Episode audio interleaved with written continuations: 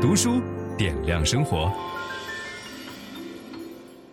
各位好，今天我们来讲一本很轻松的小书，叫做《玄机设计学》。什么叫玄机设计学？哈，就是让人在不知不觉中想要做某事儿的设计，叫玄机设计。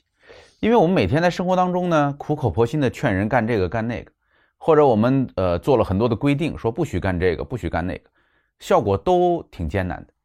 但是如果你能够通过一些巧妙的设计，让人不知不觉的就愿意去干，被吸引过去就做了，这不是特别有意思的一件事儿吗？所以这个作者呢，本身是一个从事人工智能研究的一个研究员，在斯坦福大学去留学的时候。就发现说，玄机设计有时候比人工智能还管用，所以他就转行进行了玄机设计学的研究，可以说是这个领域的开创者。这个领域呢，肯定还不是很成熟，所以这本书很薄，就一点点。但这个作者收集了特别多类似的案例。他说，第一次让他触动、感受到这个玄机设计的妙处，是他去大阪参观大阪的天王寺动物园，在这个天王寺动物园的路上啊，走着走着。会突然发现路边有一个，呃，竹筒，就是那个竹筒斜着这么放在那儿，让你一看就觉得像是一个天文望远镜，但是天文望远镜朝下边这么伸过去的。所有的孩子路过那儿的时候呢，哎，都会觉得好奇怪，这个竹子怎么这个样子？就会趴到那个竹筒跟前去看。就是你不需要写任何的指示，不需要说来这儿看吧，不需要，就是只要人从那儿一走，就想过去看，因为人有这种想要。呃，探索的欲望，觉得它就像是一个望远镜，但那望远镜又又照着地上什么地方？后来他也就忍不住趴过去看，趴过去一看呢，发现竹筒的那头能够看见一坨大象的粪便，而那个大象的粪便是用塑料做，就是提示你前面就该看大象，所以他觉得这多好玩，就用这么一个小小的心理上的小扳机，就引发了大家知道哦，要去了解接下来该看大象了这么一件事儿。所以他把这个东西叫做呃玄机设计学，就是用行动来想办法解决问题。那么能够符合叫做玄机设计的东西，要有三个条件，啊，叫 FAD 哈。第一个条件叫做公平性，就是你这个设计不能够侵害任何人的利益，你不能够因为这个设计导致其他人受损啊。第二个叫做引导性。就是能够引导人们做出一些独特的你想要的行动。第三个叫做目的的双重性，我觉得这一点很重要。什么叫目的的双重性呢？就是设计者和被设计者的目的是不一样的。啊，这里边最典型的例子，我觉得男性朋友都非常熟悉，就是男性小便池里边经常会画一个小苍蝇，对吧？就在那个小便池中心那个地方画一个小苍蝇。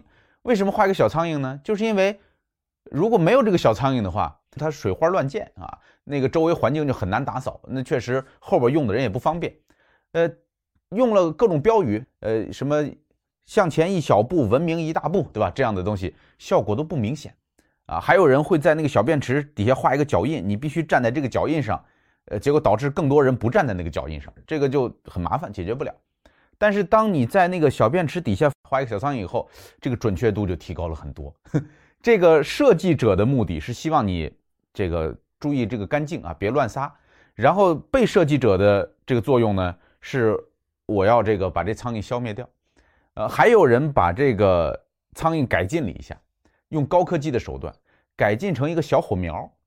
那个小火苗特有意思，就是当它是干燥的时候，它是红色的，就是好像着着火一样。但是当有这个液体淋在这个上面的时候，它就开始变淡，就就会灭下去。所以男性的这个心理很奇怪，他就他就希望能够把它滋灭啊。所以就这么一些小设计，就符合 FAD 三个原则啊，叫做玄机设计学。那所有的玄机设计呢，都有两个非常重要的指向啊。这个书里边叫做特征，我觉得特征这个翻译其实不对，应该是两个非常重要的指标，一个是变异，一个是负担。什么叫变异呢？就是方便性，它所带来的方便，啊，负担是它所需要支付的成本。这样一来呢，我们就可以组合成不同的这种旋机设计，呃，变异很大，然后负担很大，啊，变异很小，负担很大，变异很呃很大，负担很小。那这里边最好的肯定是变异很大，然后负担很小的这种设计。你就像这个小便池里的小苍蝇，这就属于使用者不需要付出更多的成本，但是它能够带来很大的好处，对吧？呃，同样的例子，比如说有一些办公场所或者商场希望鼓励人们多走楼梯，你知道多走楼梯有好多个好处，首先是锻炼身体，你可以减肥，对吧？其次呢，也能够减少电梯的拥堵，啊，还能够省电。怎么才能够让大家更愿意上楼梯呢？有一些人就想出一招，他在每一个楼梯的台阶上都贴一个卡路里，你只要迈过这一个台阶，你就减少了零点几几卡路里，然后再往上迈多少节，哎，又减少了一卡路里，再往上迈多少节，多少卡路里，这是一种玄机设计。但这个玄机设计就属于典型的负担比较大，然后变异比较小的。为什么呢？因为这种看到卡路里的数字所带来的激发的效用没有那么强，虽然有一点点啊，但是没有那么强。但是另外一个更高级一点的设计呢，是在台阶上画上了黑白键，就是这个书的封面所展示的这个样子。画上这个黑白键以后，而且放入了一些这个能够发声的材料，你踩上去能够发出哆来咪发的声音，所以很多人为了能够听这个琴键的声音，就会蹦蹦跳跳的。上台阶儿就走掉了，啊，这就是一个呃负担大但是变异也大的这么一个做法。所以你选择这个变异与负担的组合的时候，我们当然是希望负担越小越好，对吧？但是变异也应该越大越好。这书里边有一个案例我特别欣赏的，就是在大众趣味理论竞赛上，大众每年向全世界发出邀约，哈，你可以有什么好的设计拿出来参赛。有一个设计特别有意思，叫做“世界第一深的垃圾桶”。就是有时候人们在公共场所乱丢垃圾，他不会把这个垃圾丢到垃圾桶里边去啊，原因可能是嫌垃圾桶脏啊，或者懒呐的嫌麻烦。但是你如果有一个世界第一深的垃圾桶，这个垃圾桶有多深呢？就是据设计者说有三百米深。但你想怎么可能呢？对吧？你街上放一个垃圾桶，怎么可能有三百米深呢？它是音效。就是给这个垃圾桶加上了音效，所以当你朝那个垃圾桶里边丢一个可乐罐下去，或者丢一个这个石子儿下去，丢一个什么东西下去，你能够听到它坠入悬崖的声音，还能够听到它和别的东西碰撞所产生的声音，导致很多人为了能够听这个声儿，也要拿着垃圾去试一下。